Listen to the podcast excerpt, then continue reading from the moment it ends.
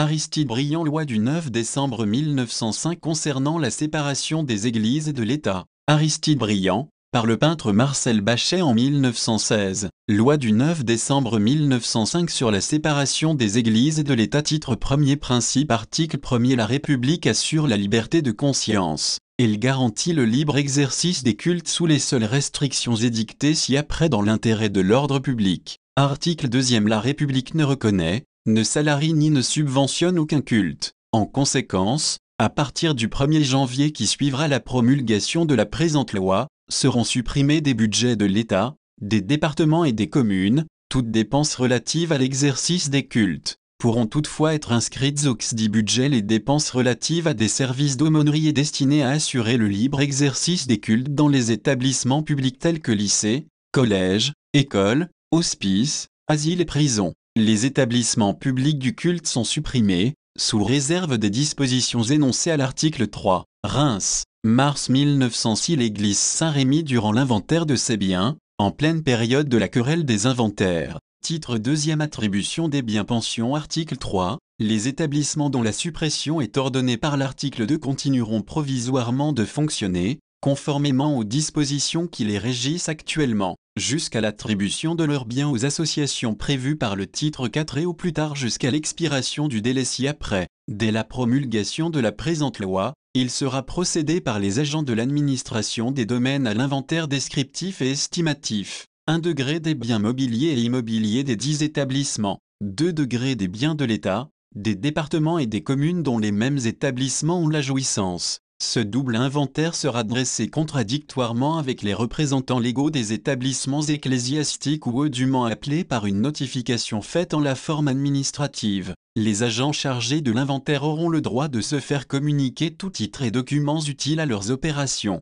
Article 4 Dans le délai d'un an à partir de la promulgation de la présente loi, les biens mobiliers et immobiliers des fabriques, conseils presbytéraux, consistoires et autres établissements publics du culte seront, avec toutes les charges et obligations qui les grèvent et avec leur affectation spéciale, transférés par les représentants légaux de ces établissements aux associations qui, en se conformant aux règles d'organisation générale du culte dont elles se proposent d'assurer l'exercice, se seront légalement formés, suivant les prescriptions de l'article 19, pour l'exercice de ce culte dans les anciennes circonscriptions des dix établissements. Article 5 Ceux des biens désignés à l'article précédent qui proviennent de l'État et qui ne sont pas grevés d'une fondation pieuse créée postérieurement à la loi du 18 germinal en X feront retour à l'État. Les attributions de biens ne pourront être faites par les établissements ecclésiastiques qu'un mois après la promulgation du règlement d'administration publique prévu à l'article 43, faute de quoi l'annulité pourra en être demandée devant le tribunal civil par toute partie intéressée ou par le ministère public en cas d'aliénation par l'association cultuelle de valeurs mobilières ou d'immeubles faisant partie du patrimoine de l'établissement public dissous. Le montant du produit de la vente devra être employé en titre de rente nominatif ou dans les conditions prévues au paragraphe 2 de l'article 22. L'acquéreur des biens aliénés sera personnellement responsable de la régularité de cet emploi. Les biens revendiqués par l'État, les départements ou les communes ne pourront être aliénés, transformé ni modifié jusqu'à ce qu'il ait été statué sur la revendication par les tribunaux compétents. Article 6. Les associations attributaires des biens des établissements ecclésiastiques supprimés seront tenues des dettes de ces établissements ainsi que de leurs emprunts, sous réserve des dispositions du troisième paragraphe du présent article. Tant qu'elles ne seront pas libérées de ce passif, elles auront droit à la jouissance des biens productifs de revenus qui doivent faire retour à l'État en vertu de l'article 5. Le revenu global de dit biens reste affecté au paiement du reliquat des dettes régulières et légales de l'établissement public supprimé lorsqu'il ne sera formé aucune association cultuelle apte à recueillir le patrimoine de cet établissement. Les annuités des emprunts contractés pour dépenses relatives aux édifices religieux seront supportées par les associations en proportion du temps pendant lequel elles auront l'usage de ces édifices par application des dispositions du titre 3.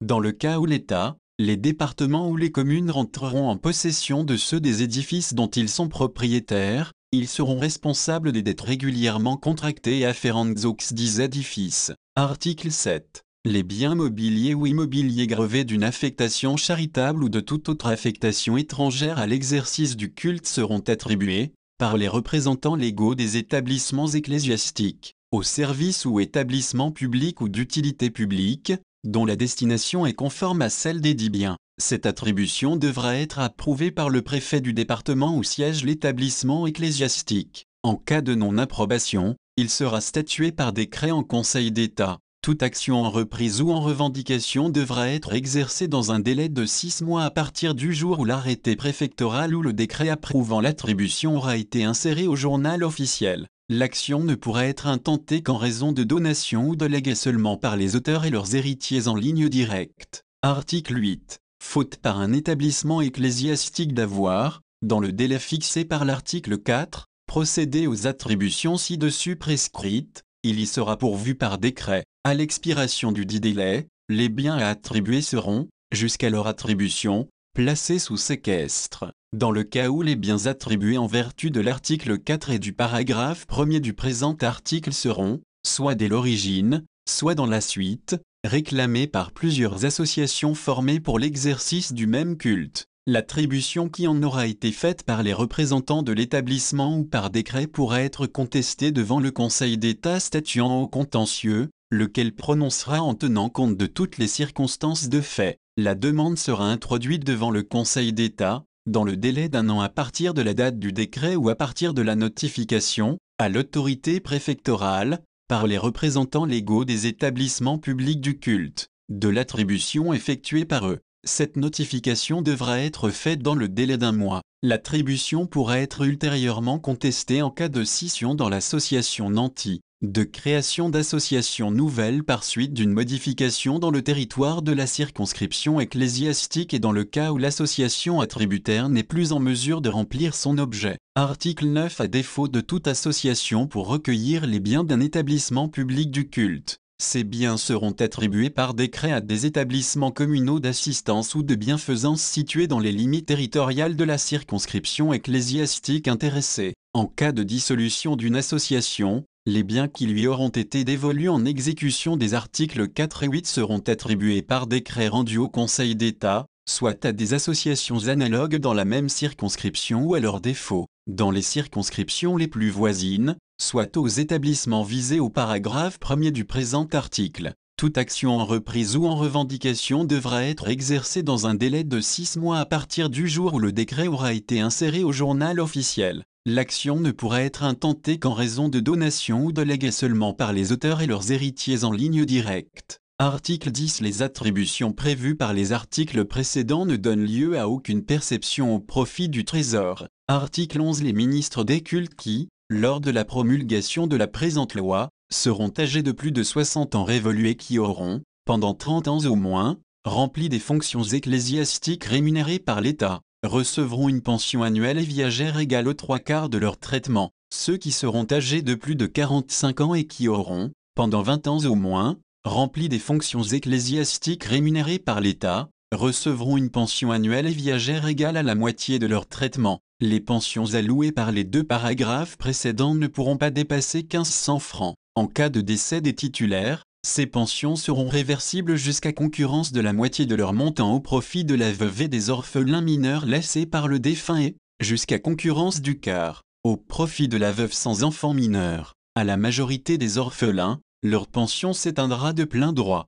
Les ministres des cultes actuellement salariés par l'État, qui ne seront pas dans les conditions ci-dessus, recevront, pendant quatre ans à partir de la suppression du budget des cultes, une allocation égale à la totalité de leur traitement pour la première année, aux deux tiers pour la deuxième à la moitié pour la troisième, au tiers pour la quatrième. Toutefois, dans les communes de moins de 1000 habitants et pour les ministres des cultes qui continueront à y remplir leurs fonctions, la durée de chacune des quatre périodes ci-dessus indiquées sera doublée. Les départements et les communes pourront, sous les mêmes conditions que l'État, accorder aux ministres des cultes actuellement salariés, par eux, des pensions ou des allocations établies sur la même base et pour une égale durée. Réserve est faite des droits acquis en matière de pension par application de la législation antérieure, ainsi que des secours accordés, soit aux anciens ministres des différents cultes, soit à leurs familles. Les pensions prévues aux deux premiers paragraphes du présent article ne pourront se cumuler avec toute autre pension ou tout autre traitement alloué,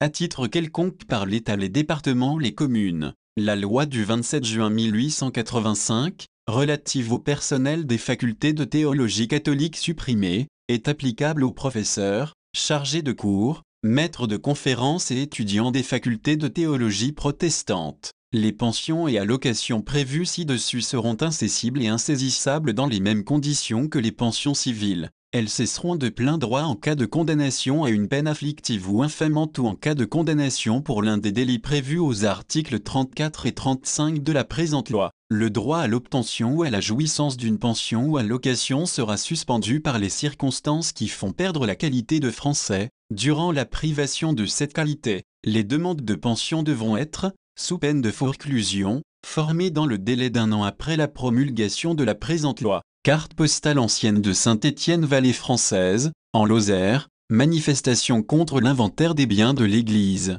Titre 3 des édifices des cultes. Article 12. Les édifices qui ont été mis à la disposition de la nation et qui, en vertu de la loi du 18 germinal en X, servent à l'exercice public des cultes ou au logement de leurs ministres, cathédrales, églises, chapelles, temples, synagogues, archevêchés, évêchés, presbytères, séminaires, ainsi que leurs dépendances immobilières, et les objets mobiliers qui les garnissaient au moment où les dix édifices ont été remis au culte, sont et demeurent propriété de l'État, des départements, des communes. Pour ces édifices, comme pour ceux postérieurs à la loi du 18 germinal en X, dont l'État, les départements et les communes seraient propriétaires, y compris les facultés de théologie protestante il sera procédé conformément aux dispositions des articles suivants. Article 13. Les édifices servant à l'exercice public du culte, ainsi que les objets mobiliers les garnissant, seront laissés gratuitement à la disposition des établissements publics du culte, puis des associations appelées à les remplacer auxquelles les biens de ces établissements auront été attribués par application des dispositions du titre 2. La cessation de cette jouissance est, s'il y a lieu, son transfert seront prononcés par décret, sauf recours au Conseil d'État statuant au contentieux. 1 degré si l'association bénéficiaire est dissoute. 2 degrés si, en dehors des cas de force majeure, le culte cesse d'être célébré pendant plus de 6 mois consécutifs. 3 degrés si la conservation de l'édifice ou celle des objets mobiliers classés en vertu de la loi de 1887 et de l'article 16 de la présente loi est compromise par insuffisance d'entretien, et après mise en demeure dûment notifiée du conseil municipal ou, à son défaut du préfet. 4 degrés si l'association cesse de remplir son objet ou si les édifices sont détournés de leur destination. 5 degrés si elle ne satisfait pas soit aux obligations de l'article 6 ou du dernier paragraphe du présent article, soit aux prescriptions relatives aux monuments historiques. La désaffectation et ses immeubles pourra, dans les cas ci-dessus prévus être prononcée par décret rendu en Conseil d'État. En dehors de ces cas, elle ne pourra l'être que par une loi. Les immeubles autrefois affectés au culte et dans lesquels les cérémonies du culte n'auront pas été célébrées pendant le délai d'un an antérieurement à la présente loi, ainsi que ceux qui ne seront pas réclamés par une association cultuelle dans le délai de deux ans après sa promulgation, pourront être désaffectés par décret. Il en est de même pour les édifices dont la désaffectation aura été demandée antérieurement au 1er juin 1905. Les établissements publics du culte, puis les associations bénéficiaires, seront tenues des réparations de toute nature, ainsi que des frais d'assurance et autres charges afférentes aux édifices et aux meubles les garnissant. Article 14. Les archevêchés, évêchés, les presbytères et leurs dépendances, les grands séminaires et facultés de théologie protestante seront laissés gratuitement à la disposition des établissements publics du culte, puis des associations prévues à l'article 13, savoir, les archevêchés, et évêchés pendant une période de deux années, les presbytères dans les communes où résidera le ministre du culte, les grands séminaires et facultés de théologie protestante. Pendant cinq années à partir de la promulgation de la présente loi, les établissements et associations sont soumis, en ce qui concerne ces édifices, aux obligations prévues par le dernier paragraphe de l'article 13. Toutefois, ils ne seront pas tenus des grosses réparations. La cessation de la jouissance des établissements et associations sera prononcée dans les conditions et suivant les formes déterminées par l'article 13. Les dispositions des paragraphes 3 et 5 du même article sont applicables aux édifices visés par le paragraphe 1er du présent article. La distraction des parties superflues des presbytères laissées à la disposition des associations cultuelles pourra, pendant le délai prévu au paragraphe 1er, être prononcée pour un service public par décret rendu en Conseil d'État. À l'expiration des délais de jouissance gratuite, la libre disposition des édifices sera rendue à l'État, au département ou aux communes. Les indemnités de logement incombant actuellement aux communes, à défaut de presbytère, par application de l'article 136 de la loi du 5 avril 1884, resteront à leur charge pendant le délai de 5 ans. Elles cesseront de plein droit en cas de dissolution de l'association. Article 15 Dans les départements de la Savoie,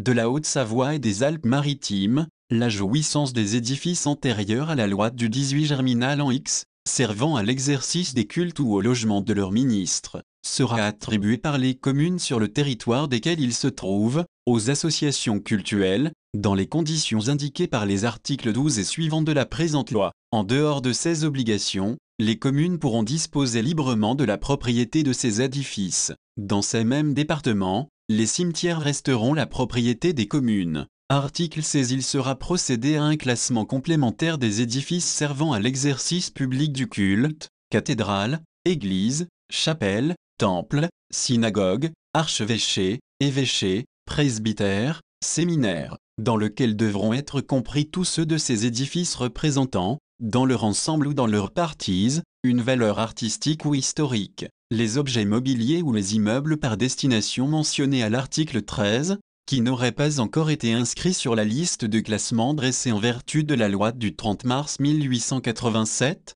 sont, par l'effet de la présente loi, ajoutés à la dite liste. Il sera procédé par le ministre de l'Instruction publique et des Beaux-Arts, dans le délai de trois ans, au classement définitif de ceux de ces objets dont la conservation présenterait, au point de vue de l'histoire ou de l'art, un intérêt suffisant. À l'expiration de ce délai, les autres objets seront déclassés de plein droit. En outre, les immeubles et les objets mobiliers, attribués en vertu de la présente loi aux associations, pourront être classés dans les mêmes conditions que s'ils appartenaient à des établissements publics. Il n'est pas dérogé pour le surplus aux dispositions de la loi du 30 mars 1887. Les archives ecclésiastiques et bibliothèques existant dans les archevêchés, évêchés, grands séminaires, paroisses, succursales, et leurs dépendances, seront inventoriées celles qui seront reconnues propriété de l'État lui seront restituées. Article 17 Les immeubles par destination classés en vertu de la loi du 30 mars 1887 ou de la présente loi sont inaliénables et imprescriptibles. Dans le cas où la vente ou l'échange d'un objet classé serait autorisé par le ministre de l'Instruction publique et des Beaux-Arts, un droit de préemption est accordé. 1 degré aux associations cultuelles, 2 degrés aux communes, 3 degrés aux départements, 4 degrés aux musées et sociétés d'art et d'archéologie, 5 degrés à l'État. Le prix sera fixé par trois experts que désigneront le vendeur, l'acquéreur et le président du tribunal civil. Si aucun des acquéreurs visés ci-dessus ne fait usage du droit de préemption, la vente sera libre, mais il est interdit à l'acheteur d'un objet classé de le transporter hors de France. Nul travail de réparation, restauration ou entretien à faire au monument ou objet mobilier classé ne peut être commencé sans l'autorisation du ministre des Beaux-Arts, ni exécuté hors de la surveillance de son administration, sous peine, contre les propriétaires, occupants ou détenteurs qui y auraient ordonné ces travaux, d'une amende de 16 à 1500 francs, 16 à 1500 francs.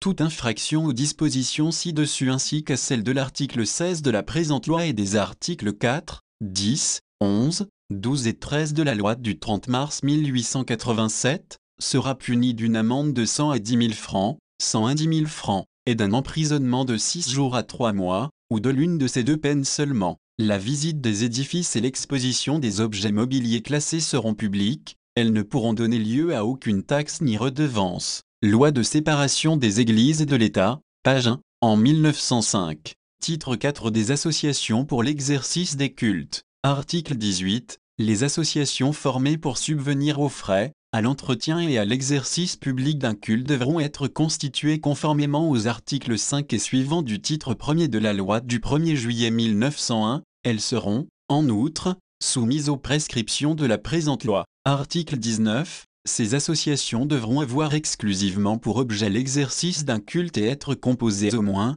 dans les communes de moins de 1000 habitants, de 7 personnes, dans les communes de 1000 à 20 000 habitants, de 15 personnes, dans les communes dont le nombre des habitants est supérieur à 20 000, de 25 personnes majeures, domiciliés ou résidant dans la circonscription religieuse. Chacun de leurs membres pourra s'en retirer en tout temps, après paiement des cotisations échues et de celles de l'année courante, nonobstant toute clause contraire. Nonobstant toute clause contraire des statuts, les actes de gestion financière et d'administration légale des biens, accomplis par les directeurs ou administrateurs, seront, chaque année au moins, présentés au contrôle de l'Assemblée générale des membres de l'association et soumis à son approbation. Les associations pourront recevoir, en outre des cotisations prévues par l'article 6 de la loi du 1er juillet 1901, le produit des quêtes et collectes pour les frais du culte, percevoir des rétributions, pour les cérémonies et services religieux même par fondation, pour la location des bancs et sièges,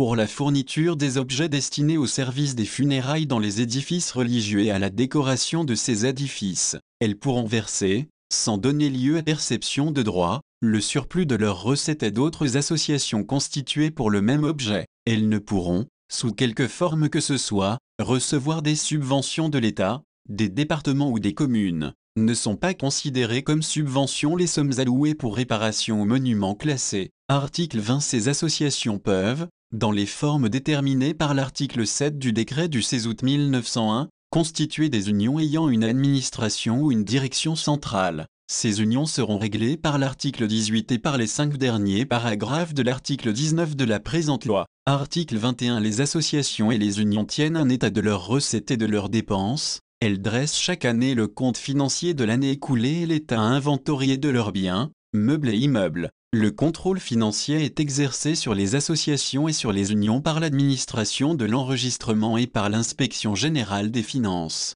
Article 22 Les associations et unions peuvent employer leurs ressources disponibles à la constitution d'un fonds de réserve suffisant pour assurer les frais et l'entretien du culte et ne pouvant en aucun cas recevoir une autre destination. Le montant de cette réserve ne pourra jamais dépasser une somme égale, pour les unions et associations ayant plus de 5 000 francs, 5 000 francs, de revenus, à trois fois et, pour les autres associations, à six fois la moyenne annuelle des sommes dépensées par chacune d'elles pour les frais du culte pendant les cinq derniers exercices, indépendamment de cette réserve, qui devra être placée en valeur nominative, elles pourront constituer une réserve spéciale dont les fonds devront être déposés, en argent ou en titre nominatif, à la caisse des dépôts et consignations pour être exclusivement affectés, y compris les intérêts, à l'achat, à la construction, à la décoration, ou à la réparation d'immeubles ou meubles destinés aux besoins de l'association ou de l'union. Article 23 seront punis d'une amende de 16 francs,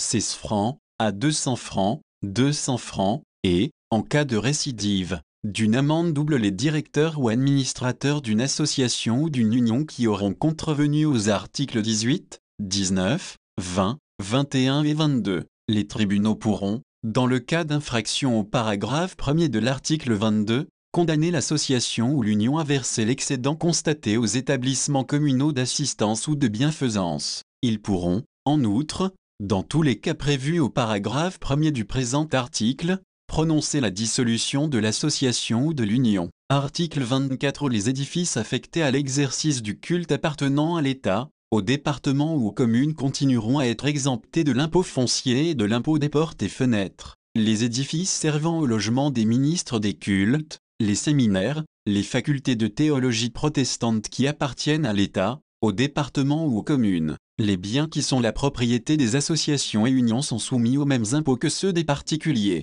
Les associations et unions ne sont en aucun cas assujetties à la taxe d'abonnement ni à celle imposée au cercle par l'article 33 de la loi du 8 août 1890 pas plus qu'à l'impôt de 4% sur le revenu établi par les lois du 28 décembre 1880 et du 29 décembre 1884. 1905 Séparation de l'Église et de l'État en France, manifestation devant Notre-Dame des Champs. Titre 5 Police des cultes Article 25 Les réunions pour la célébration d'un culte tenu dans les locaux appartenant à une association cultuelle ou mis à sa disposition sont publiques. Elles sont dispensées des formalités de l'article 8 de la loi du 30 juin 1881, mais restent placées sous la surveillance des autorités dans l'intérêt de l'ordre public. Elles ne peuvent avoir lieu qu'après une déclaration faite dans les formes de l'article 2 de la même loi et indiquant le local dans lequel elles seront tenues. Une seule déclaration suffit pour l'ensemble des réunions permanentes, périodiques ou accidentelles qui auront lieu dans l'année. Article 26 Il est interdit de tenir des réunions politiques dans les locaux servant habituellement à l'exercice d'un culte. Article 27 Les cérémonies, processions et autres manifestations extérieures d'un culte continueront à être réglées en conformité des articles 95 et 97 de la loi municipale du 5 avril 1884. Les sonneries de cloches seront réglées par arrêté municipal, et, en cas de désaccord entre le maire et le président ou directeur de l'association cultuelle, par arrêté préfectoral. Le règlement d'administration publique prévu par l'article 43 de la présente loi déterminera les conditions et les cas dans lesquels les sonneries civiles pourront avoir lieu. Article 28 Il est interdit, à l'avenir, d'élever ou d'apposer aucun signe ou emblème religieux sur les monuments publics ou en quelque emplacement public que ce soit, à l'exception des édifices servant au culte, des terrains de sépulture dans les cimetières, des monuments funéraires, ainsi que des musées ou expositions. Article 29 Les contraventions aux articles précédents sont punies des peines de simple police, sont passibles de ces peines, dans le cas des articles 25, 26 et 27, ceux qui ont organisé la réunion ou manifestation, ceux qui y ont participé en qualité de ministre du culte et, dans le cas des articles 25 et 26, ceux qui ont fourni le local. Article 30 Conformément aux dispositions de l'article 2 de la loi du 28 mars 1882, l'enseignement religieux ne peut être donné aux enfants âgés de 6 à 13 ans, inscrits dans les écoles publiques, qu'en dehors des heures de classe. Il sera fait application au ministre des cultes qui enfreindrait ces prescriptions des dispositions de l'article 14 de la loi précitée. Article 31 sont punis d'une amende de 16 francs, 16 francs, à 200 francs, 200 francs, et d'un emprisonnement de 6 jours à 2 mois ou de l'une de ces deux peines seulement ceux qui, soit par voie de fait, violence ou menace contre un individu, soit en lui faisant craindre de perdre son emploi ou d'exposer à un dommage sa personne, sa famille ou sa fortune, l'auront déterminé à exercer ou à s'abstenir d'un culte, à faire partie ou à cesser de faire partie d'une association cultuelle, à contribuer ou à s'abstenir de contribuer aux frais d'un culte. Article 32 seront punis des mêmes peines ceux qui auront empêché, retardé ou interrompu les exercices d'un culte par des troubles ou désordres causés dans le local servant à ces exercices. Article 33 Les dispositions des deux articles précédents ne s'appliquent qu'aux troubles, outrages ou voies de fait, dont la nature ou les circonstances ne donneront pas lieu à de plus fortes peines d'après les dispositions du Code pénal. Article 34 Tout ministre d'un culte qui, dans les lieux où s'exerce ce culte, aura publiquement, par des discours prononcés, des lectures faites, des écrits distribués ou des affiches apposées, outrager ou diffamer un citoyen chargé d'un service public, sera puni d'une amende de 500 francs à 3000 francs, 500 francs à 3000 francs, et d'un emprisonnement de un mois à un an, ou de l'une de ces deux peines seulement. La vérité du fait diffamatoire, mais seulement s'il est relatif aux fonctions, pourra être établi devant le tribunal correctionnel dans les formes prévues par l'article 52 de la loi du 29 juillet 1881. Les prescriptions édictées par l'article 65 de la même loi s'appliquent au délit du présent article et de l'article qui suit. Article 35. Si un discours prononcé ou un écrit affiché ou distribué publiquement dans les lieux où s'exerce le culte, contient une provocation directe à résister à l'exécution des lois ou aux actes légaux de l'autorité publique, ou s'il tend à soulever ou à armer une partie des citoyens contre les autres, le ministre du culte qui s'en sera rendu coupable sera puni d'un emprisonnement de trois mois à deux ans, sans préjudice des peines de la complicité, dans le cas où la provocation aurait été suivie d'une sédition, révolte ou guerre civile. Article 36. Dans le cas de condamnation par les tribunaux de police ou de police correctionnelle en application des articles 25 et 26,